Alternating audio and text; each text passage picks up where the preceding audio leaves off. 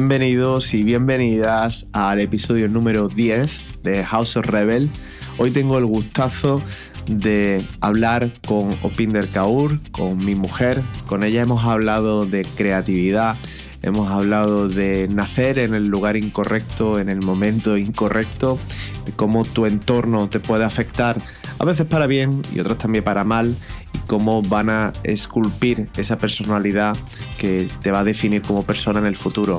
Hablamos de atreverse, de vencer miedos, de viajar incluso sin dinero, de cómo ese viaje te puede definir como persona y cambiar completamente los planes. Hablamos de cómo la muerte puede ser el comienzo de algo nuevo y también hablamos de arriesgarse a crear emprendimiento y empresa en un lugar que ni siquiera es el tuyo, sin hablar el idioma y con muy poco dinero en el bolsillo. Al final hemos hablado también de visualización, de journaling, de meditación, de todas esas nuevas técnicas que a OPI le están funcionando para crear un negocio cada día más creativo, pero también para tener un estilo de vida más natural y que la salud mental no sufra.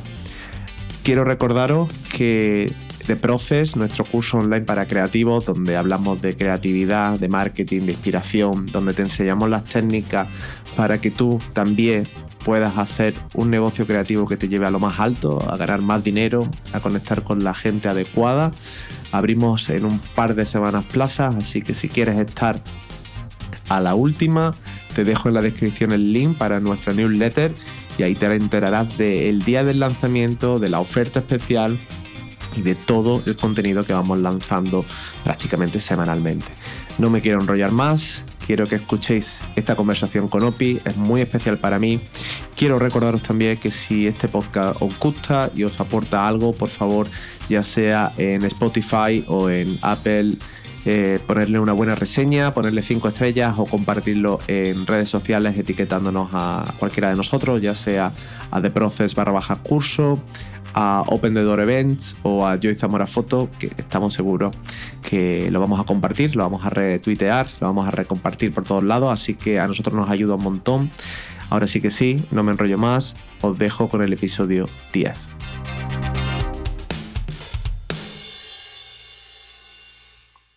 Bueno, pues bienvenidos, bienvenidas a este episodio 10. Ya habéis escuchado en la introducción que este va a ser un episodio muy especial y va a ser muy especial porque la persona que tengo delante, aunque sea de forma virtual, ahora os explicamos por qué, es mi mujer, Opi. Bienvenida a House of Rebel, ¿qué tal estás?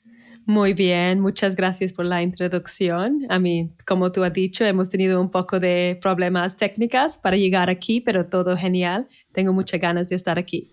Sí, hemos tenido un poquito de problemas para lo que nos estéis escuchando. Llevamos todo el día tratando de grabar este podcast, este episodio en persona, pero todo lo bueno eh, es difícil y no lo hemos conseguido, no lo hemos conseguido, así que no estáis escuchando, estamos en la misma casa, pero en habitaciones diferentes. Y bueno, este podcast para mí es muy especial porque, bueno, normalmente entrevisto a gente que, son mis amigos, que son mis conocidos o que los conozco por su trabajo, pero en este caso eh, hay una tensión extra porque estoy entrevistando a mi mujer. Entonces, bueno, aquellos que estéis escuchando, yo obviamente conozco muchas partes o casi todas las partes de la vida de Opi, pero vosotros no. Y por eso he preparado este episodio para que conozcáis un poco pues, quién, hay detrás de, de Opi Kaur. Así que Opi, vamos a empezar, no nos vamos a andar con rodeo. Me gustaría que hicieras una pequeña introducción de quién eres, dónde naciste, cómo fue tu infancia así rápidamente, qué te trajo a España, un poco un resumen. Vale. Bueno, como tú has dicho, soy Opi Kaur. Em, hemos conocido hace 10 años aquí en España, de, mm, cuando de hecho me mudé a España hace 10 años. Nací en Manchester, en el norte de Inglaterra, em, el parte más lluvioso, y ahora vivo en el parte más caluroso de España, un cambio grande, pero bueno. Em, tengo una empresa que se llama Open the Door Events. Llevo casi ocho años con ello. Em, y ahora mismo estoy en parte muchísimos proyectos nuevos, em, incluyendo buscar una casa nueva en la naturaleza y, cambiar un poco mi carrera con nuevas direcciones. Ok, luego hablaremos de esa parte, de lo que son tus nuevos proyectos y de todas esas cosas que quieres hacer, pero creo que para que la gente que nos va a escuchar hoy entienda realmente quién eres, em, y para mí también ha sido siempre fundamental, eh, tienen que saber de dónde vienes, ¿no? Eh, ya has dicho que vienes de Manchester, eso está genial, es decir, tienes un pasado, tienes un pasado inglés, eh, pero al final la gente que te haya visto en una foto sabe que no eres el prototipo de mujer inglesa, todo lo contrario. O sea, cualquier persona que te vea sabe que tienes unos rasgos un poco más exóticos de India. Entonces, ¿cómo fue para ti eh, el ser india, aunque sea en los genes, eh, viviendo en Inglaterra? ¿Te afectó eso cuando naciste allí? O sea, ¿cómo fue, cómo fue la infancia de una niña india, de una familia india en una ciudad tan cosmopolita como Manchester? Wow, buena pregunta. Claro, yo creo que, a mí, nunca me sentía mm, muy india y muy inglesa. Siempre me sentía parte de ambas culturas y son culturas completamente diferentes porque los ingleses mm, son muy, I mean, tú sabes, es muy real, es muy material, es muy trabajar y crecer en una familia india es sobre em, hablar de cosas que no existen, es, muy, es un poco supernatural, hablamos de medicina en comida, em, son culturas muy diferentes. Así que, like, cuando era muy pequeña, realmente, aparte del idioma, no me di cuenta que había tantas diferencias, pero en mi adolescencia me empecé a dar más cuenta y más cuenta porque, claro, los, mis primos estaban teniendo casamientos organizados. Como em, pactados, ¿no? O sea, son, al final en la cultura india el matrimonio normalmente se pacta. Es decir, las familias se ponen de acuerdo y, y, dicen, oye, pues tu hija se va a casar con mi hijo. Pero, claro, eso lo hemos escuchado siempre. Pero sigue pasando. Claro, sigue pasando. Ya es parte de, cultura y tradición, aunque es algo que funciona muy bien en, en, India, sigue pasando en Inglaterra también y otros países como Canadá, Estados Unidos, donde viven gente de India. Sí. Es, muy, es una cultura muy familiar. Es muy importante con quién está para crecer la familia económicamente y también em, religiosamente. Ok. Y en tu caso, que estás casada con un español, en este caso yo. ¿En tu familia se vivió así? ¿En tu familia también hubo en la infancia un matrimonio de este tipo? O sea, como pactado. Sí, I mean, mis padres tenían un casamiento pactado y en su caso no funcionaba. Era de hecho la única relación que no funcionaba en mi familia em, en general, sí. Em, no sé la palabra correcta, pero incompleto, de los primos. Sí, en el, resto de en el resto de tu familia sí funcionó, pero en tus padres no funcionó. Sí, y eso cambiaba muchísimas cosas para mí y para mis hermanos. No hacía falta a nosotros tener un matrimonio pactado por esta razón, porque mis padres se separaron cuando tenía 14 años y desde entonces podía elegir podía salir con chicos, podía mm, tener relaciones que no es normal por una chica india, aunque tú naces en Inglaterra, tener esas relaciones y tener conversaciones sobre ellos con tus padres. En este caso, mi madre era más libre porque eh, no tenía tanto presión de su familia alrededor. Ok, ok, claro, como en este caso falló ese matrimonio, pues la presión falló, pero al final eso es un poco lo que me has comentado al principio, ¿no? Como las tradiciones no se mantienen, tampoco te sientes india, pero tampoco te sientes inglesa por completo, pues porque al final cuando vuelves a casa las costumbres que hay en casa son diferentes, las quieras o no. Entonces, o sea, ¿tú crees que eso ha sido como un factor que te ha condicionado mucho el hecho de no saber nunca que eres de un sitio o eres de otro? Yo creo que sí. De hecho, hasta que llegaba a ser adulta, em, no me di cuenta cómo me afectó, pero creo que es un poco solitario porque tú sales con tus amigos ingleses, pero no te entiendo, no, no te entienden 100% porque tú tienes otro pasado, otra familia, otras presiones y, no entienden cómo funciona una familia india tampoco realmente, si no explica. Um, así que yo creo que sí me sentía un poco que tenía muchísimos secretos en mi adolescencia y, luego yeah, me di cuenta hace, hace probablemente unos ocho años, probablemente pensando, wow, cuando conecto con una persona de India, no hace falta explicar mi pasado. Es como tú puedes mirar a alguien por los ojos y ellos saben. Claro. Vale, entonces ya tenemos una pequeña visión de lo que era tu infancia y tus años así adolescentes.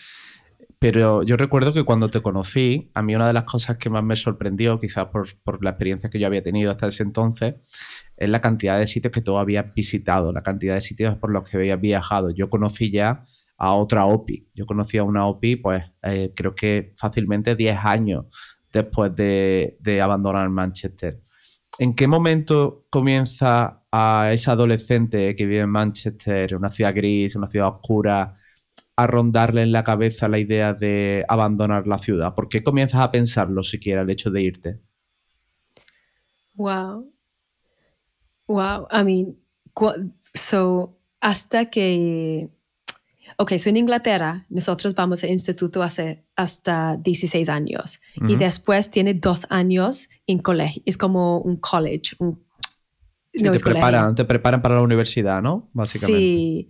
Y cuando yo salí de mi instituto, donde tenía todos mis amigos de infancia y mi familia, yo fui a un, voy a decir college en inglés, em, diferente.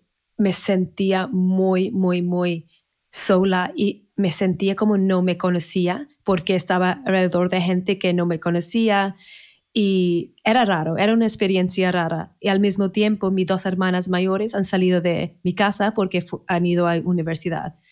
Fueron a universidad. Así que mm, tenía claro que no quería quedar en Manchester. Era una sensación mm, no, es, no he pensado, no he planificado nada, pero era como no voy a quedar aquí. Sabía eso. Y un día estaba en, en esa college andando y he visto una oportunidad de ir a Canadá por un año, em, pero para ir necesitaba tener un, una carrera de universidad o una plaza en universidad. Y yo nunca pensé que iba a ir a universidad. No sé, no me llamaba la atención y tampoco sabía realmente qué quería hacer. De hecho, estaba estudiando teatro porque me gustaba, pero no por ser mi carrera en sí. Así que he, visto esa flyer que ponía un año en Canadá para trabajar y pensé, voy a hacerlo. Era me recuerdo ese día andando y cogí esa flyer y dije, voy a hacerlo, no sé cómo, pero voy a hacerlo. Así que empecé a buscar universidades y al mismo tiempo conseguí tres trabajos trabajando sin parar, uno en un bar, otra en una tienda de zapatos y creo que fue otra en otra tienda y sin parar a orar mi, mis, mis céntimos. Ahí empezó, ¿no? porque, claro, hay dos cosas que son interesantes, ¿no? Por un lado, el hecho de que, bueno, eh, lo sé yo, ¿no? Tu casa tampoco era una casa en la que hubiera dinero de sobra. Es decir, no estaba... Eh, en esa época, cuando tú decides comenzar a trabajar, ¿hay en tu casa la posibilidad de ayudarte a que te vayas a Canadá o eso no está en la, en la ecuación? No, para nada no había mm, mucho dinero en mi casa, em, sobre todo cuando mi padre fueron. Em, tampoco antes, realmente. O sea, cuando tu padre se separaron, ¿te refieres? Sí, sí, sí. Pero con eso también, como no había mucha presión o ayuda de mis padres, tampoco tenía que pedir permiso para irme. No era una, no tenía que pensar, oh, mis padres me van a dejar ir. Tampoco creo que le pregunté fue a preparar mi viaje. Tenía 17 años y estaba preparando irme y creo que he mencionado, pero mm, tampoco, no era... le, tampoco le avisaste, ¿no? Con demasiado tiempo. No. Mi madre nunca ha sido una persona que era encima de nosotros. Era muy... Mi madre es, no es una madre típica. Ok. Claro, porque al final eh, lo normal es que la gente te pare, ¿no? Que los que están a tu alrededor te digan, oye, ¿por qué te vas a ir tan joven a un país sin experiencia, sin nada? Pero claro, yo creo que conociendo la historia de tu familia o más bien de tu barrio, de tu entorno, al final, y esto sobre todo, no lo digo para que tú, o sea, para que dé pena, porque no es así, sino más bien para toda la gente que nos escucha y que a lo mejor no está en la mejor de las situaciones ahora mismo, tú no estabas en una muy buena situación, no tú tanto, sino como todo tu entorno, ¿no? Al final un entorno de gente que no progresa, que normalmente se queda en el barrio eh, y que no, que no tiene aspiraciones de crecer, que viven del gobierno, que piden ayudas y tal, que, ¿Qué pensabas tú que había en tu cabeza para, para querer dejar todo eso atrás? Y, ya no solo qué había en tu cabeza para querer dejar todo eso atrás, sino que le dirías a esas personas que se encuentran en un entorno parecido, no tiene que ser igual, pero en un sitio en el que el entorno no le ayuda. ¿Qué fue la energía que te ayudó a ti a dejar todo eso atrás y, y arriesgarte a irte a Canadá? Para mí era un get out of jail free card. Para mí era una, si no fui, creo que no podía haber estado bien en Manchester. No era posible quedarme allí, estar bien.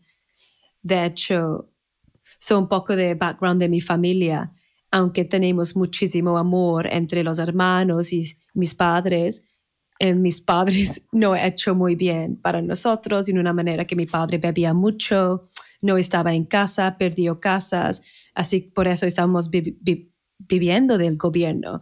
Em, todo el dinero que teníamos cada semana fueron para nuestra compra de supermercado, para un poco de ropa, pero yo empecé a trabajar con 14 años para si necesitaba un, un, una, prenda de ropa para salir o, o si quería ir a un bar, yo tenía que pagarlo yo. Yo nunca he tenido dinero de mis padres, nadie, ninguno de mis hermanos tenía.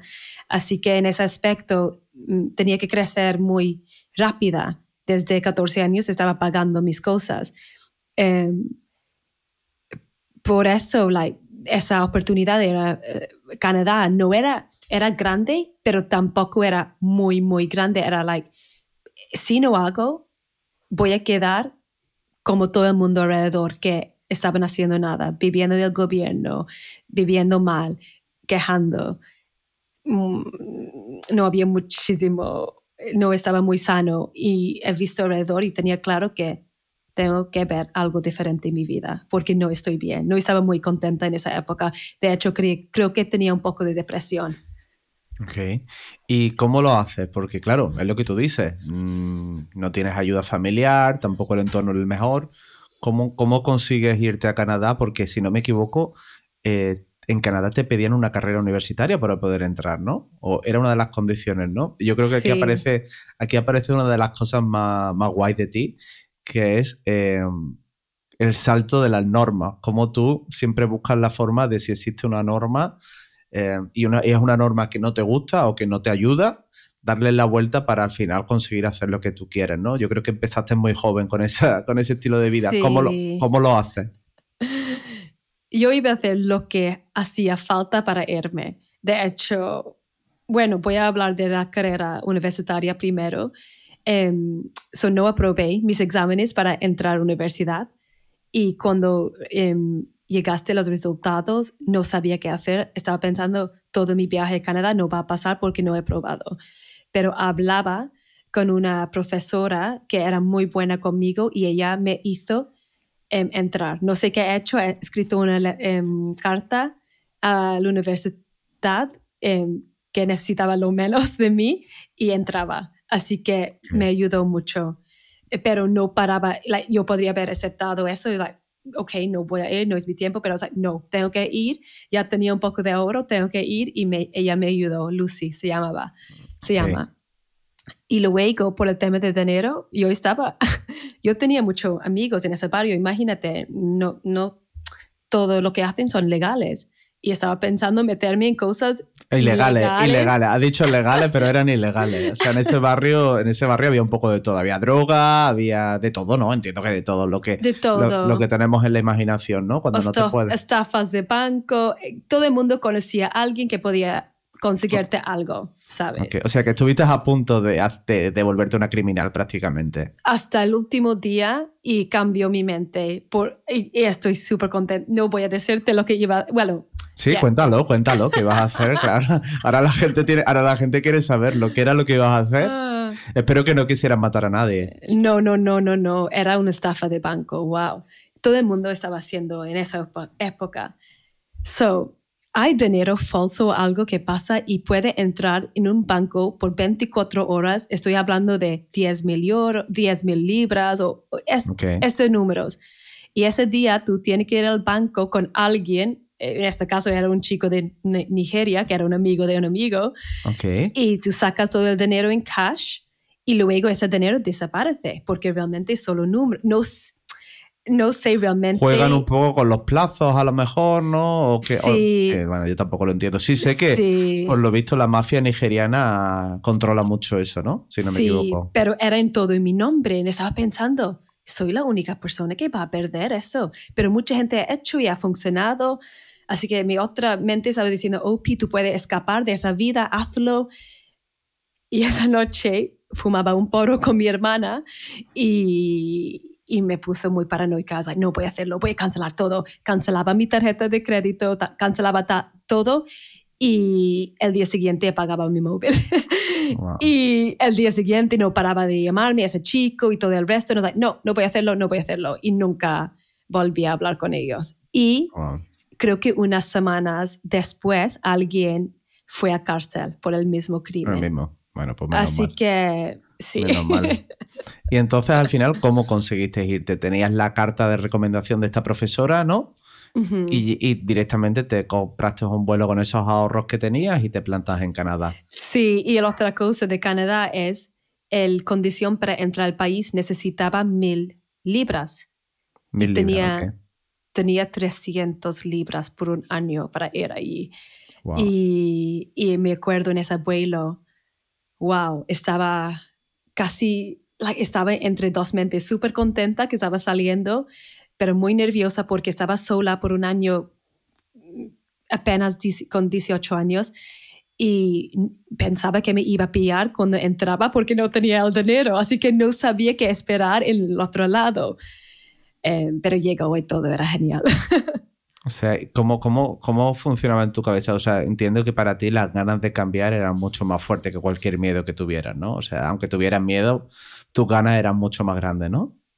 Sí, yo pensaba, a mí no sabía realmente qué esperar, pero pensaba nada puede ser peor que Hardwick en Manchester. Realmente pensaba eso y, y era verdad. yo llegaba allí y la gente era muy amable te quería ayudar, me invitaron a eh, comer con ellos y conseguí trabajos y yo creo que cuando viene de algo mal no tiene mucho para arriesgar. Mm. ¿Cómo puede ser peor? ¿Sabes? Y eso, eso era un salto muy grande para mí. No era todo muy fácil. Los primeros meses estaba llorando mucho, no sabía cocinar, no sabía... Em, todavía, todavía no sabe cocinar bien. Pero no sabía cómo funciona una lavadora, no sabía lavar mi ropa. Eh, estaba muy, no estaba preparada, pero muchísima gente vino en mi camino, me ayudaba.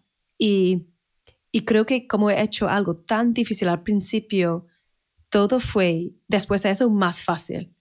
Ok, ¿qué fue lo, qué fue lo más importante que aprendiste cuando llegaste a Canadá? ¿Hubo algo que te ayudase a cambiar tu mentalidad? Porque claro, vienes de una zona muy concreta donde la gente, pues ya hemos visto, ya nos has contado que si estafa, que si ayuda del gobierno y te plantas en un país que, bueno, todo el mundo dice que al final es uno de los mejores países del mundo. ¿Qué aprendizaje sacaste de allí? Que la gente que vive bien son muy amables, que tiene recursos para darte, tiene tiempo para ti todo el mundo era muy giving, quería darte todo. Y cada amigo ahí que me he hecho me ayudó mucho. Me cambió mi mente. Y yo creo que en otro país a lo mejor no sobrevivía como ahí. De hecho, Vancouver para mí, tengo mi mejor amiga ahí también, Lian, es un sitio que siempre va a quedar muy cerca a mi corazón porque soy la persona que soy ahora por esta, este país.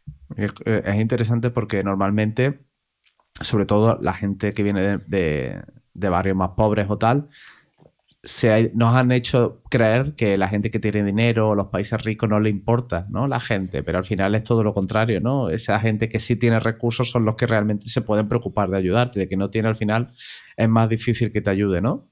Eso. Y una cosa que me sorprendió mucho en Canadá era la gente que vivía en la calle eran contentos porque podían ganar de reciclar basura. Había, no sé, había algo para todo el mundo. Mm.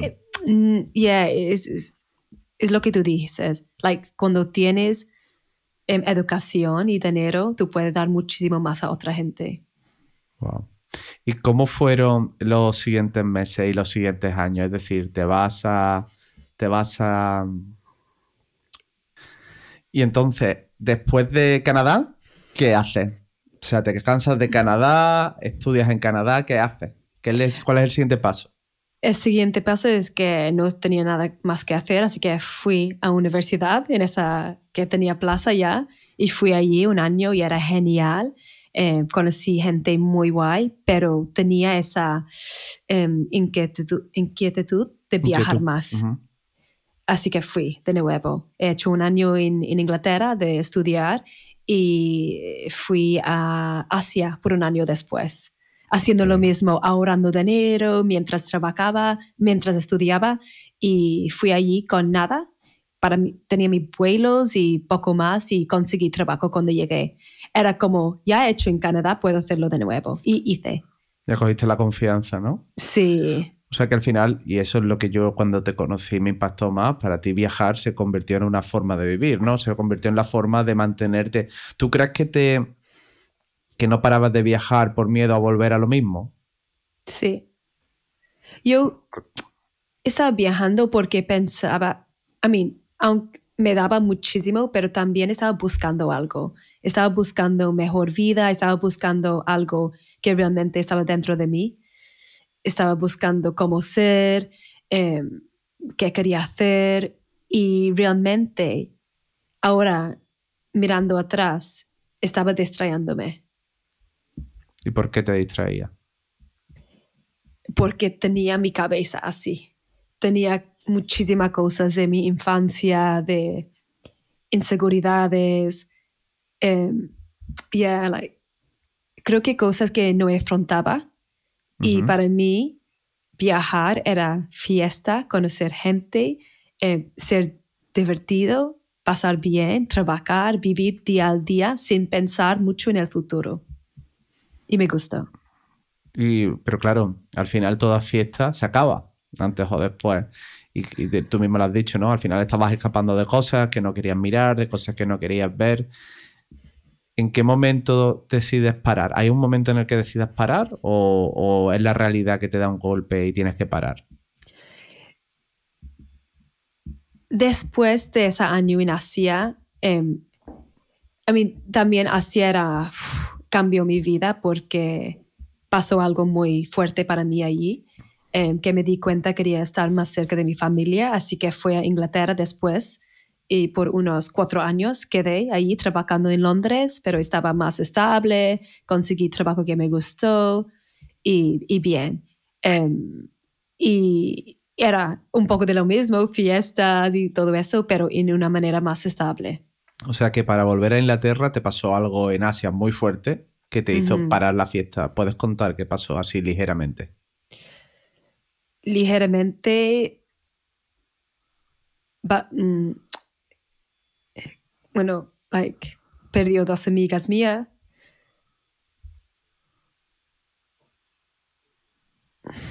Yo casi morí, yo tenía una experiencia, era muy surreal porque en, Tailandia mucha gente va de fiesta de full moon party y fui allí con algunos amigos y amigas y, y entrar el agua nos, nos llevaba el agua y, yo casi morí y dos amigas mías se fue y por ayuda de alguien era muy loco hecho de esa historia porque un chico me ayudó, me salvó la vida tirándome del mar, pero la noche anterior me dijo luego que tenía un sueño de su exnovia que parecía mucho a mí y cuando me vi en la playa estaba, like, me fichó pensando, oh, esa chica, he con ella.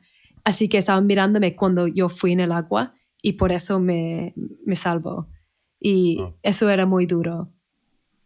Muy duro porque por mucho tiempo después es como tenía una oscuridad dentro. Pensaba que todo puede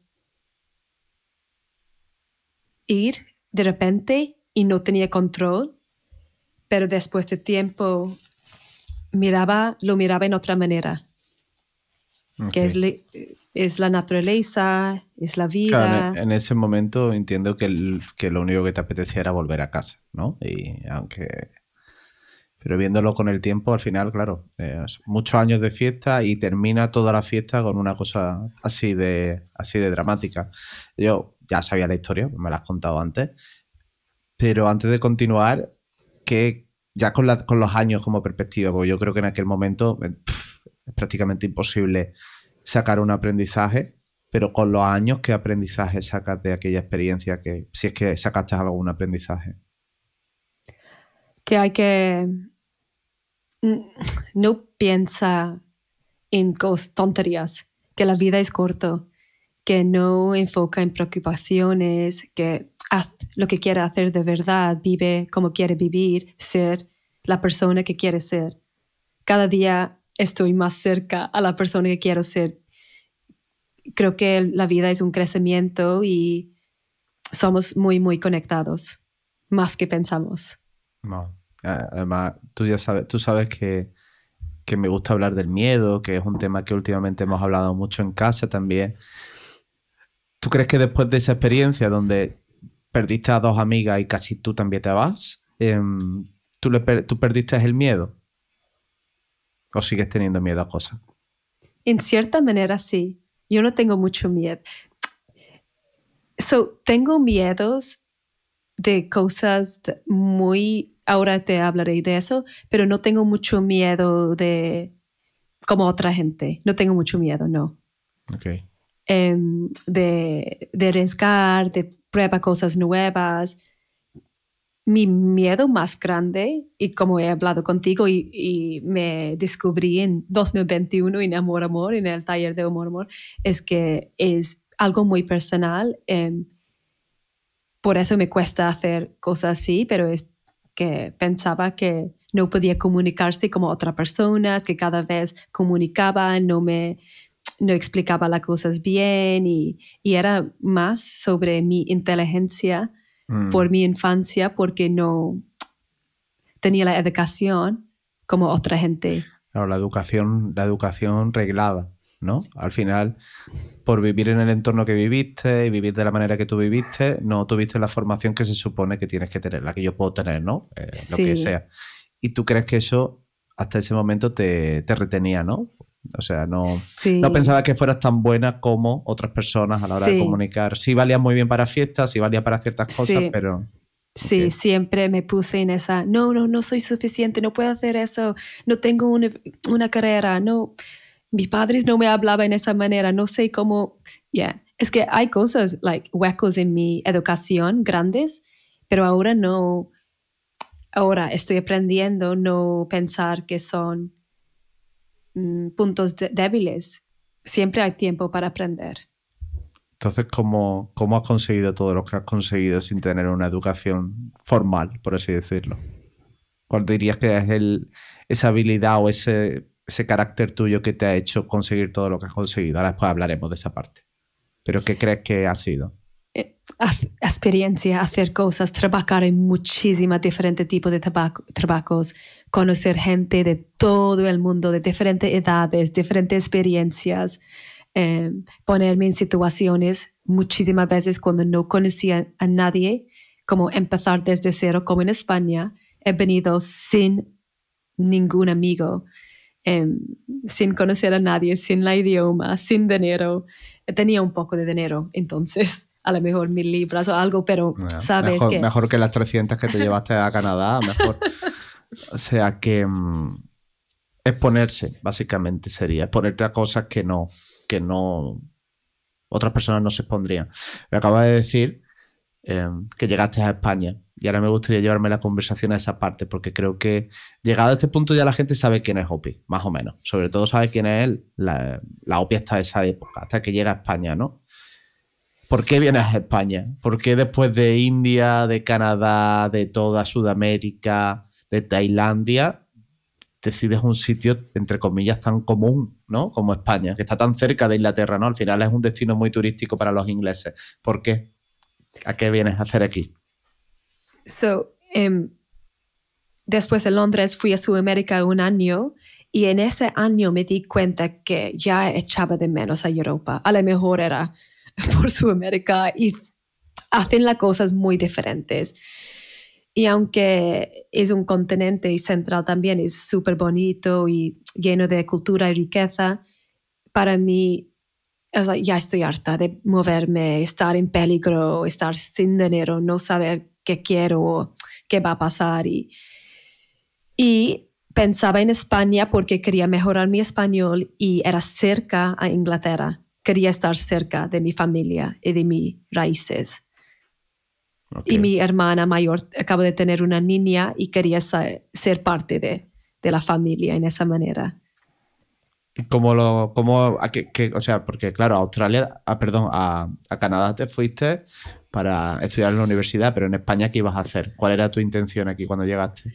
Eh, acá eh, he tenido, tenía una como celta para dar clases de inglés, así que iba a dar clases de inglés, eso fue mi intención. Así que vine con un trabajo en Córdoba y pensaba, ok, voy a hacer un año a ver dónde me lleva después. Y, y, como tú sabes, llegué en septiembre de 2012 y, y, mi contrato terminaba en junio de 2013. Pero en esa abril, creo que fue en marzo o abril, mi jefe me preguntó, ok, Opi, ¿quieres quedar? Me encantaría si te, quede, te quedas con nosotros. He dicho, no, no, voy a hacer otra cosa. Nunca he tenido esa, no sé. No, te quería, no tenías esas ganas de quedarte en ningún sitio, ¿no? O sea, pero tú crees que eso seguía todavía por la época de Manchester, el no querer comprometerte a estar en un sitio por mucho tiempo. Sí, yo creo que cambio en un hábito o algo. Yo creo que he dicho no sin pensar, porque en esa época también, tú sabes, tenía dos amigos súper cerca a mí que, y otros amigos también. Así que no entiendo por qué he dicho no, pensando. Pero luego, en esa primavera, conocí a ti. y aunque no hemos em, conectado súper fuerte desde el principio, me di cuenta que eso es estúpido, ¿por qué voy a ir? ¿Para qué? ¿Dónde voy? Y preguntó mi jefe para trabajar un año más con ellos y me ha dicho que sí. Y eso fue el gran cambio en mi vida. Yo te convencí un poco, o sea, espero que yo fuera parte del gran, gran cambio. probablemente estéis oyendo ladridos de fondo, son, es nuestro perro, que se ha quedado solo en la habitación, así que no os asustéis, no os asustéis, no oh. pasa nada, no le pasa nada, tiene agua, tiene de todo. Vale, vienes a Inglaterra, vienes a España, perdón, me conoces, la parte mía no vamos a nombrarla porque no creo que tenga interés tampoco para, lo que estamos hablando hoy, porque ahora quiero hablar de, tu parte de tu carrera, de lo que la gente te conoce al final, eh, de Wedding Planner. ¿Cómo ocurre todo eso? ¿Cómo pasas de ser una profesora de, inglés, de academia, eh, a, a plantearte un negocio que, bueno, te lo digo yo porque al final así te veo, uno de los más exitosos de España, un concepto nuevo que no existía hasta ese entonces aquí. Y todo eso en un país que no es el tuyo, con un idioma que no lo controlas perfectamente. Y volvemos a lo que habíamos dicho antes, sin formación, porque si no me equivoco, tú no tenías ningún tipo de formación relacionada con Wedding Planner, ¿no? Al principio no, nada. He tenido un poco de experiencia en eventos y sabía que no podía trabajar con otra gente porque la mayoría son, no puedo, soy una persona muy directa también, sé lo que quiero, así que siempre quería mi propio negocio y también muchísimas gracias a ti porque tú empezaste con fotografía, me empezó a enseñar, me empezaste a enseñar los, las posibilidades de sitios en Andalucía y me flipaba eso. Solo lo que he visto antes era bodas en la playa, blanca, o, o las bodas donde fuimos como invitados. Así que pensé, wow, aquí hay, un aquí hay una oportunidad. Y, y hice mi primer evento eh, con amigos de Córdoba, de música, de arte, de fotografía. Y, y eso fue en noviembre de 2014. Ajá. No sé, todo vino muy fluidamente mm. desde entonces.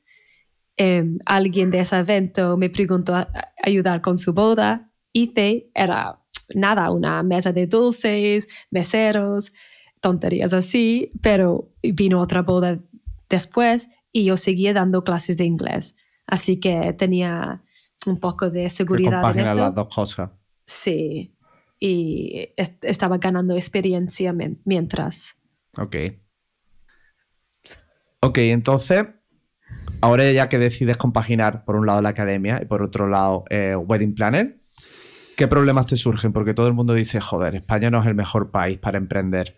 Entiendo que tú además tampoco tenías, no sabías muy bien por dónde empezar, no es el país tuyo de origen donde puedes saber un poco cómo funcionan todo. ¿Cuáles fueron para ti los problemas más fuertes que te enfrentaste aquí cuando viste el mercado español en comparación a lo mejor con lo que tú estabas acostumbrada en Inglaterra? Mm. En Andalucía, sobre todo donde, trabaja, donde trabajo, hacían todo lo mismo porque no veían mm, la necesidad de hacerlo en otra manera. Si estaba funcionando por alguien, mis proveedores querían repetir cosas para otros eventos. Así que eso me chocaba mucho al principio porque me di cuenta, wow, si quiero otro tipo de decoración, tengo que comprarlo. O si quiero otro tipo de flores, tengo que diseñarlo yo. O si quiero otro tipo de menú, tengo que pensar en eso y diseñarlo. Así que había muchísimas cosas que em, ya me di cuenta que tengo que hacer solo si quiero crear un evento que encaje con el estilo de evento que a mí me gustaría tener. Y hice, porque soy así. No me gusta hacer cosas que... Eres conformista, ¿no? No, y me gusta a, mí no me gusta hacer la misma cosa dos veces, pero ni me gusta hacer cosas que no me gusta hacer. No, me, me, aburre. Así que a lo mejor al principio puse demasiado tiempo eh, en, en, eso, pero ahora ha pagado mucho porque mi cliente me encuentra por eso. Y me acuerdo al principio cuando tú me dijiste, Opi, está organizando una boda, ¿qué va a hacer cuando está organizando 10? Y pensé, wow, ¿qué voy a hacer? Em, pero claro, todo lo que hace va... Va mejorando, vas aprendiendo. Ya, y requiere menos tiempo después.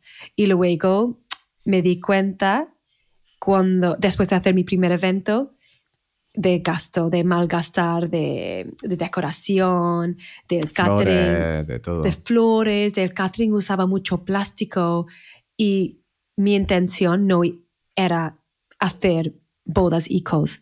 De hecho, nadie estaba haciendo algo parecido. Estaba buscando en internet, ¿existen bodas naturales o ecológicas o waste free? Like, No había nada. Así que pensé, ok, voy a hacer eso, voy a empezar a crear eventos que son eco-friendly, pero no quiero publicarlo como eco-friendly porque en 2014 2015 cada vez tú buscaba eco-friendly, solo veía craft paper, papel craft. Mm, cosas como manualidades casi, ¿no? Una boda hecha con manualidades prácticamente. Muy rustic chic, muy manualidades, muy no mi estilo. Así que empecé, a, y creo que trabajaba un año y medio creando bodas alineadas con, conmigo y eh, lo que me gusta. Y cuando podía enseñar mi trabajo así, like, trabajos bonitos, que no, que no era sacrificar el estilo de boda, empecé a publicar mi trabajo como eco-friendly y explicar por qué que, primero, trabajaste, primero lo trabajaste mucho antes de que te pudieras describir como una wedding planner ecológica. Okay. Sí. ¿Y cómo gestionabas entonces? Porque al final creo que al principio, ¿cómo gestionabas el tema de que muchas de tus bodas no tuvieran el perfil o el, el cliente que tú querías? Porque entiendo que eso puede ser muy frustrante y pasarte a un trabajo tan demandante como puede ser Wedding Planner y no poder hacer lo que tú querías, ¿cómo gestionabas eso a nivel mental? ¿Era constancia? ¿Era creatividad? ¿Cómo lo, cómo lo mantenías? No sabía nada diferente, así que aceptaba todo. Em, y también tenía que luchar mucho porque mucha gente a mi alrededor me dijo, oh, lo que tú quieres hacer, nadie quiere eso, nadie va a pagar eso. Y tenía que ser muy cabezona en esa manera y pensar, no, si hago bien, alguien va a quererlo. Así que mis clientes al principio, aunque no eran mis clientes perfectas en la manera de que le gustó lo que estaba haciendo, eran gente buena y aprendí mucho de ellos y ganaba muchísima experiencia trabajando con ellos. Así que todo era, vale la pena. Hay una cosa que has dicho que era que gente de tu entorno, y yo me incluyo, ¿eh? porque yo había proyectos que tú hacías que sí los veía y otros proyectos que no les veía futuro. ¿Cómo consigues, o sea, de dónde te viene la motivación para conseguir que cuando todo a tu alrededor te está diciendo que no, tú sigas adelante, incluso cuando no estás viendo resultados? Yo trabajo mucho con mi intuición y si tengo una idea, una sensación, yo sigo mis ideas, esa sensación. Para mí siempre ha sido una gran parte de mi vida y una gran parte de mi crecimiento. Así que aunque mucha gente no veía lo que veía yo, tenía que seguir en mi dirección. Sabía que algo iba a fluir, um, flourish. Sí, florecer. Florecer de eso. Y, y, ahora mirando atrás no sabía cómo, pero I was like, no, déjame, déjame hacerlo y voy a prove todo el mundo wrong. pero cómo, cómo utilizas tú, por ejemplo? Porque claro, ¿cómo, habla, cómo consigues utilizar la intuición para aplicarla en tu trabajo? ¿Es simplemente una sensación que tienes o una idea que tienes? ¿Cómo, cómo es la intuición para ti? ¿Cómo, ¿Cómo, es una herramienta como esa? Intuición es pasar tiempo contigo mismo mucho y escucharte.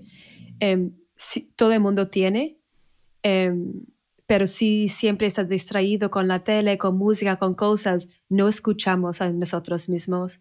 Así que más tiempo pasa en tu compañía, solo, sin ruido y distracciones, empieza a notar sensaciones que tienes y, y las decisiones que tomas por la intuición, si son correctas o malas, y van, vas confiando en ti, en ti mismo. Así que yo he usado así como herramienta.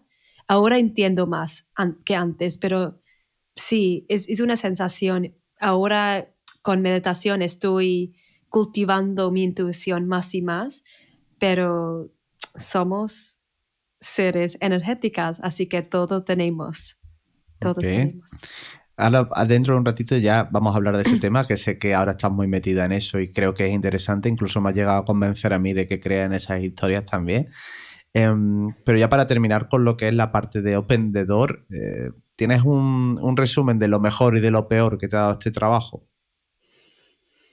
Lo mejor es, me ha abierto puertas en, a trabajar en otros países increíbles con gente diferentes, incluyendo parejas y proveedores. Em, tenemos mucha comunidad alrededor ahora y podemos ir a cualquier país y visitar gente y eso es muy bonito.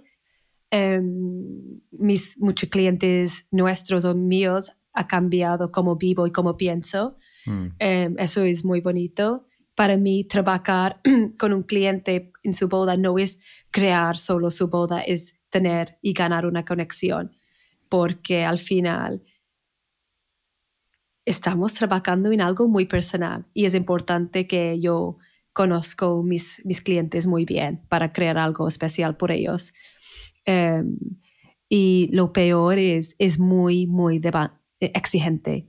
Em, si tú no sabes crear límites em, en tu trabajo y con tus clientes, puede, puede, ser, puede ser muy como em, Te chupa la energía, ¿no? Sí, y puede sacrificar tu vida con tu familia, tus propios amigos por tu trabajo. Y algunas, en algunos años me he sentido yendo por ese camino. Mm. Y Eso yo creo que nos pasa mucho, ¿no? El no saber hasta dónde llegar. Tú como Sí, tú has sido muy buena maestra en ese aspecto conmigo, ¿no? De siempre decir, José, para, hasta aquí. sí. ¿ya? Pero tú cómo te marcas un límite de hasta dónde llegas con el trabajo. Porque claro, al final estamos en un mundo que es competitivo, que a todo el mundo nos gusta que nos reconozca nuestro trabajo, que en el momento que te vas dos semanas de vacaciones parece que todo el mundo te está adelantando por la derecha. ¿Cómo gestionas tú todo eso para que al final no te afecte y decidas seguir teniendo tu tiempo libre? Me recuerdo porque empecé mi negocio y era para, liber- para freedom, para liber- Libertad. liberación, libertad. Libertad. Ujú. Y, y eso, número uno, claro, siempre olvidamos. Y, y con nuestro trabajo, cuando te gusta tanto, es ilimitada. Tú puedes trabajar 24 horas y crear cosas y ganar más clientes, pero sé por el estilo de vida que quiero y los libros que leo también que si no estamos bien eni- energéticamente o en nuestras relaciones propias, nuestro trabajo va a sufrir. Así que entiendo eso muy claramente. Si estoy sana, si tengo mi relación bien contigo, con mis familiares, con mis amigos, y estoy contenta y tengo tiempo para jugar y pasar tiempo y hacer nada, mi trabajo va, va A mejorar, ¿no? mejorar muchísimo, sí. Ok.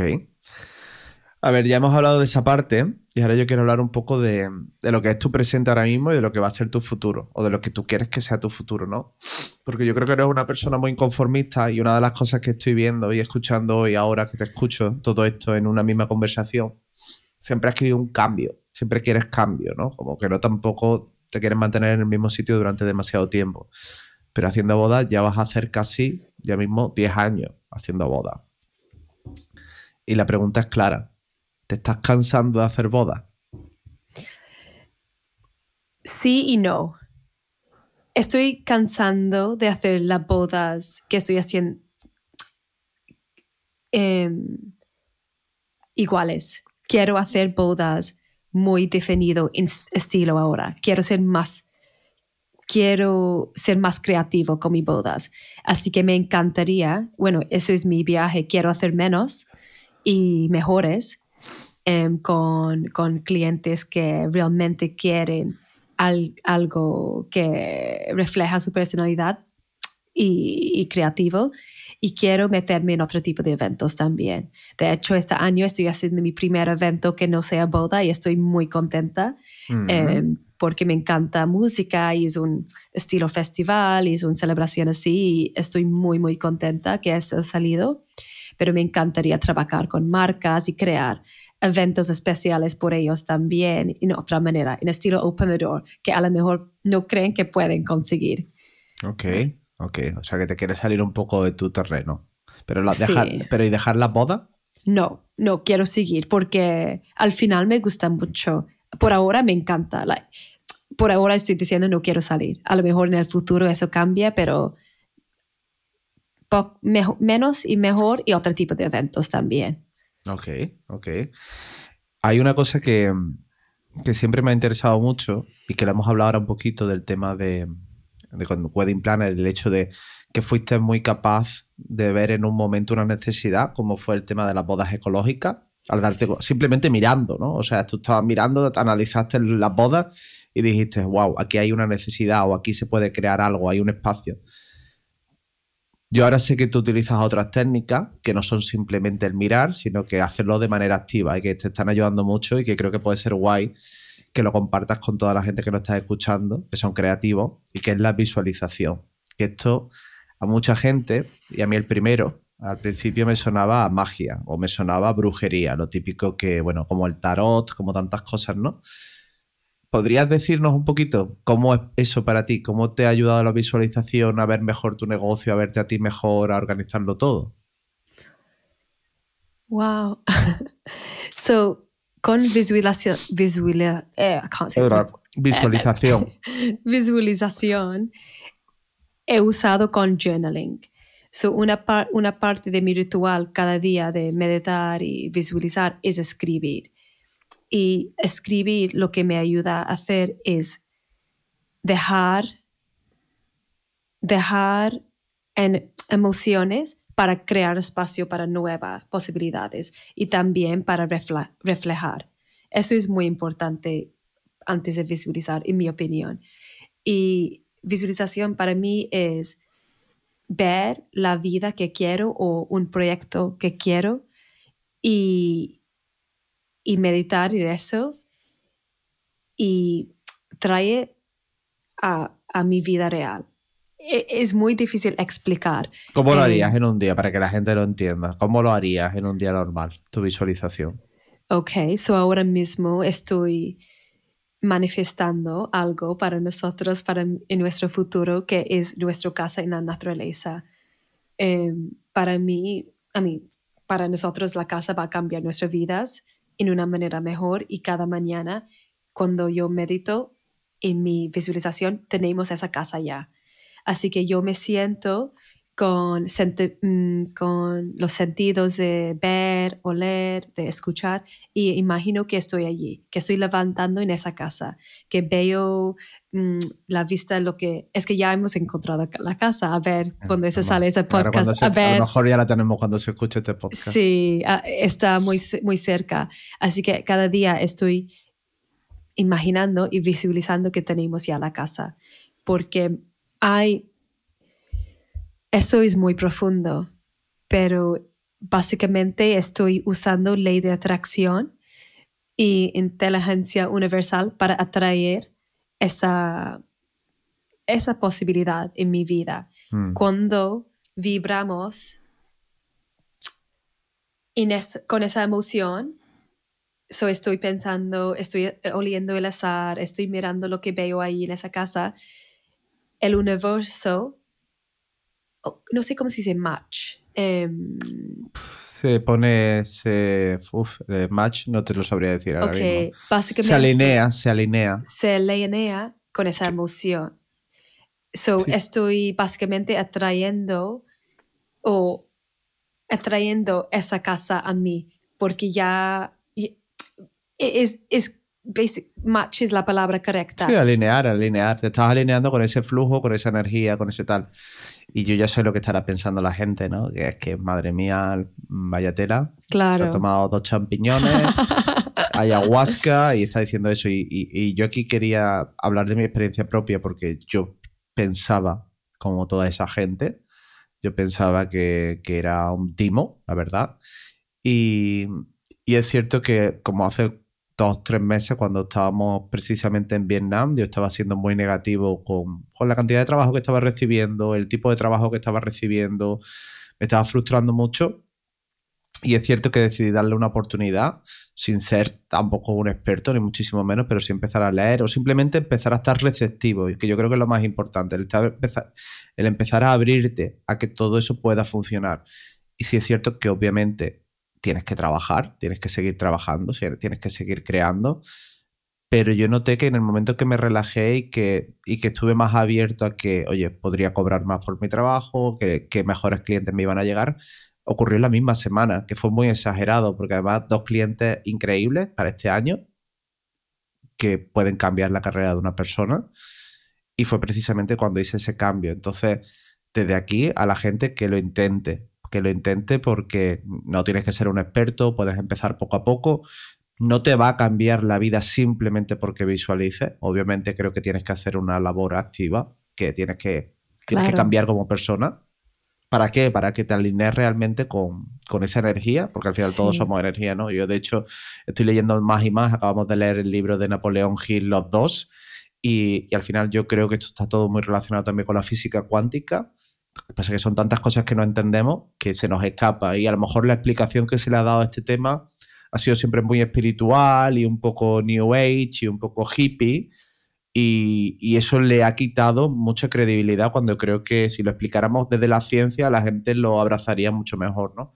Y vamos descubriendo muchísimo más de nuestro cerebro, de quantum field y todavía no sabemos nada de eso, así que es muy difícil encontrar las palabras correctas para explicarlo, pero quiero decir que yo igual, desde pequeña, yo he oído visualizar, hacer eso, porque también eso es una parte de venir de una familia india.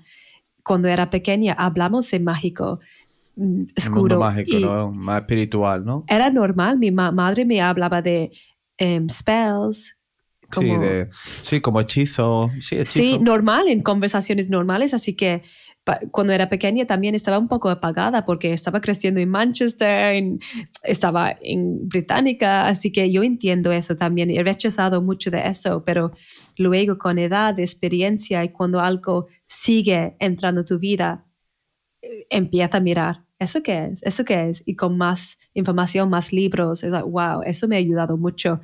No solo por las cosas em, tangibles que tengo en mi vida, pero para mi cerebro también.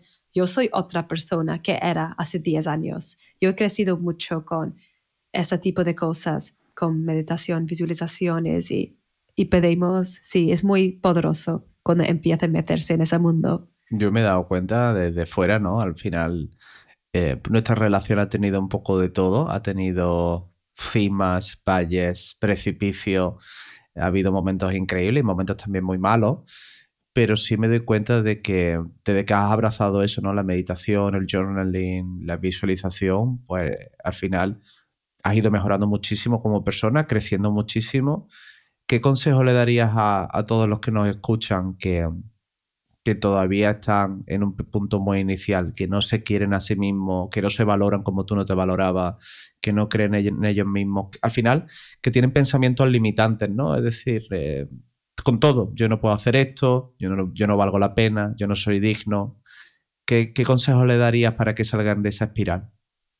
Primero, las palabras son muy, muy, muy importantes y tenemos que tener mucho cuidado cómo usamos. Em, por ejemplo, todo lo que he dicho ahora, no, nunca deberíamos hablar de nosotros mismos así, que no soy capaz, no, somos inteligentes. Eso está básicamente atrayendo más de eso. Así que primero cambiar con esa negatividad, em, piensa en lo que eres, las em, fortalezas, todo el mundo tiene, y ser paciente, que todo tiene su tiempo, todo requiere su tiempo estamos plantando semillas, a lo mejor por años, pero siempre, como en la naturaleza, em, florece. Eh, algunas cosas tardan más que otras, pero todos nosotros tenemos diferentes timelines. A lo mejor alguien em, consigue su vida ideal en los 30, otra en los 50. Tenemos que disfrutar el camino y relajar. Como tú has dicho en Vietnam, ha relajado y todo ha llegado. Eso es muy importante. Cuando estamos así tensos y competitivos y mirando a otras personas, estamos, wow, estamos arruinándonos. Tenemos muchísimas respuestas dentro.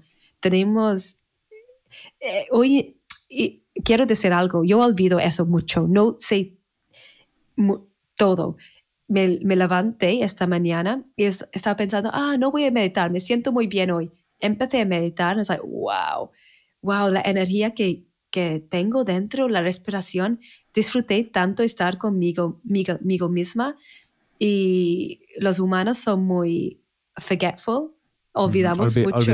olvidadizos, ¿no? Así que no puedo em, decir em, suficiente que meditar. Hazlo pasar tiempo contigo mismo, va a aprender muchísimo. Ok. Ahora me están dando ganas de meditar a mí también. bueno, acabamos de pasar la hora de podcast y no quiero alargarlo más porque las cosas buenas en frascos pequeños. Y voy a irte con la ronda final de preguntas rápidas, ¿vale? Son preguntas que me puedes contestar súper rápido para que la gente que te escucha pues tenga una pequeña eh, librería de inspiración de esas cosas que a ti te gustan, ¿vale? Así que voy a ello.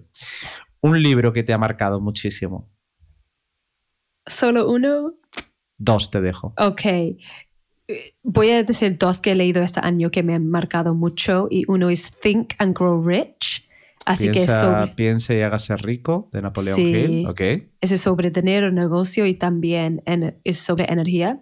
Y la otra es de Joe Dispenza. Es, em, oh, es que siempre olvido esa, ese libro. Luego lo ponemos en la descripción del episodio. Sí. Yo dispense, vale. Eh, una película que te haya enamorado últimamente. Anoche hemos visto Tetris y me encantó. Es uno de los top three de este año.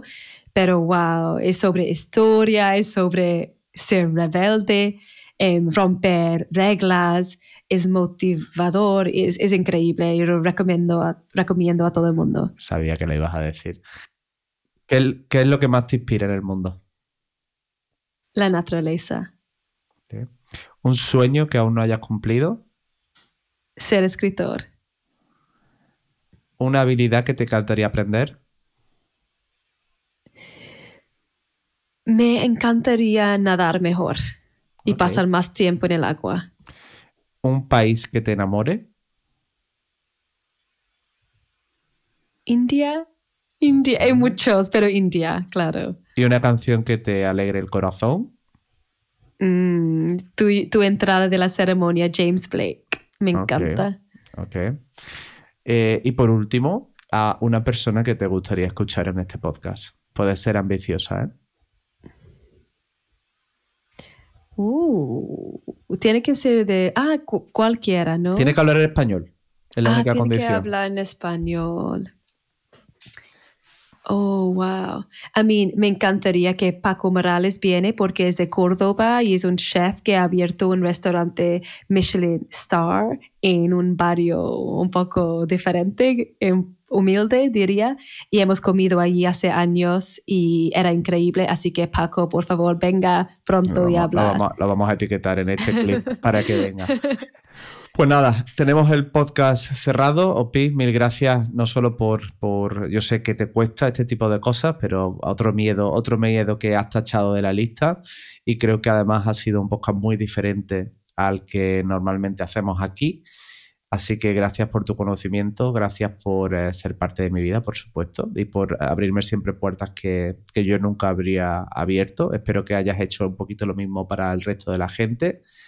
Eh, te dejo para que te despidas tú del público de House of Rebels y a los que nos estáis escuchando, nos vemos y nos escuchamos en el siguiente episodio. Ok, muchas gracias a ti porque tú me has dado oportunidad tras de oportunidad de hablar de mi, hablar en general en público y me ha ayudado mucho a crecer también y estoy muy, muy, muy agradecida. Nos vemos en el próximo episodio. Gracias, Opi. Muchas gracias a todos. Chao. Chao.